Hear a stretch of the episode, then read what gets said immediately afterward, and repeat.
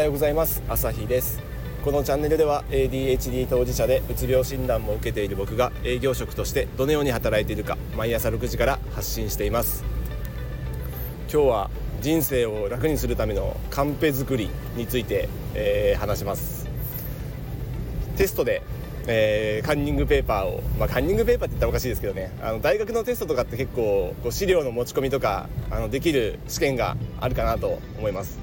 まあ、高校生までのテスト試験はそういうのってほとんど許されないと思うんですけど大学生ぐらいになるとねそういう持ち込みが可能ですよね。で社会人になったらテストはないですけど毎年この時期に、え、これをやってるみたいななんかこう年年に1回か2回ぐらいこうやる業務ってありますよね、まあ、棚卸しとかなんか、うん、何かのこう申請とか、まあ、年末調整とかそうかもしれませんけどね。そういうことを、まあ、年に1回しかやらないからあんまり覚えてないけど毎年ここで苦戦してるみたいなそういうのって誰しもあるかなと思います。僕も結構その辺があるありますし特に ADHD だと事務処理が事務仕事がそう書類作成とかそういうのすごい嫌いだと思うんでかなり、まあ、他の人も一般の人も苦労してるのに僕らは余計苦労すると思うんですよ。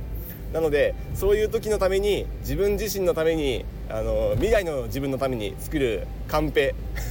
カンペっていう言い方がねどうか分かんないですけど、まあ、虎の巻的な、まあ、それを見ればやり方やり方が書いてあるっていうそういうメモの取り方メモの残し方をすると将来の自分を楽にするんじゃないかなとあの思って結構僕は最近貯めてます。で僕自身は毎月その月にあったこうレビューを月末に書いてこの月はこういうことをした。でこれをもっとやっておけばこんなに苦労せず済んだとか。あと事前にあのここのこの週はこういうことが起こるからここは予定をあまり入れずにあの余裕を持っておくとか。まあ、そういうことをあの翌年の自分に向けて、え最近書いてます。ですでに何年か前からそれはちょこちょこやってたんですけどあのそれに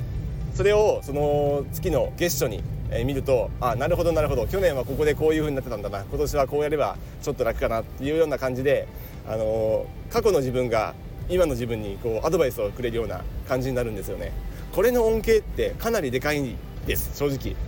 あの毎年毎年同じことで苦労してるとなんかそれに詳しい人に聞きに行ったりするんですけどなんとなくまたこいつ聞きに来たのかみたいな風に思われるの嫌じゃないですか。それに相手にもやっぱりねこう迷惑かけるし自分自身もいつまでたっても自分一人で仕事ができてないっていうような感じになって、まあ、お互いねその辺は良くないと思うんで自分自身でやっぱそういうことのためにメモを取るのが一番いいんじゃないかなと。メモの役割というか効果ってそういうところに一番現れるんじゃないかなっていう風に最近思ってますね。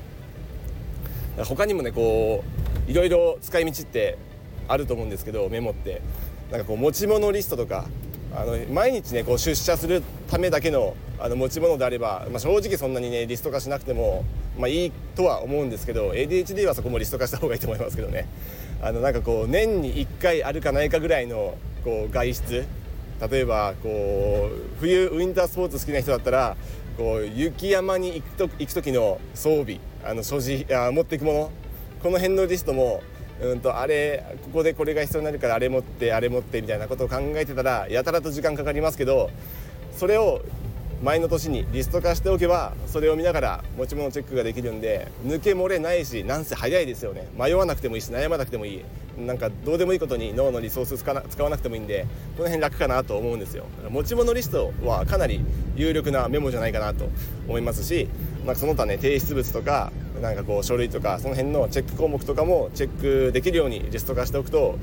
えーと、自分自身があの楽になるかなと思います。やたらめったら作り込むとチェックするところがありすぎて大変だと思うんですけど、まあ、こういうところで苦労しただから来年は苦労しないようにそのためにこう作っておく。それぐらいの感覚でやっておくとだいぶ楽だと思います。自分自身のためにえー、将来の自分のためにメモを残す。ちょっとこの感覚を持ってねこうチェックリストとかこう反省とかそういうのを書いておくと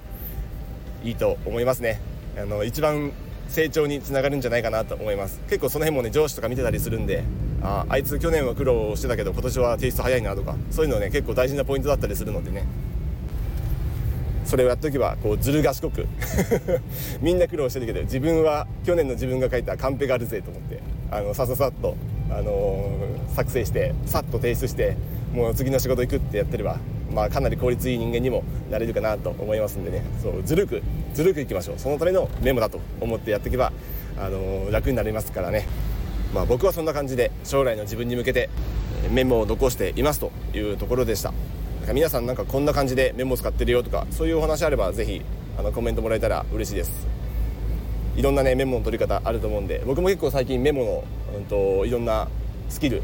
スキルというか、まあ、ノウハウというかこうメモの残し方あの本から学んでるんであの常にブラッシュアップしていこうと思います。一緒に腕を磨いていきましょう。ではまた。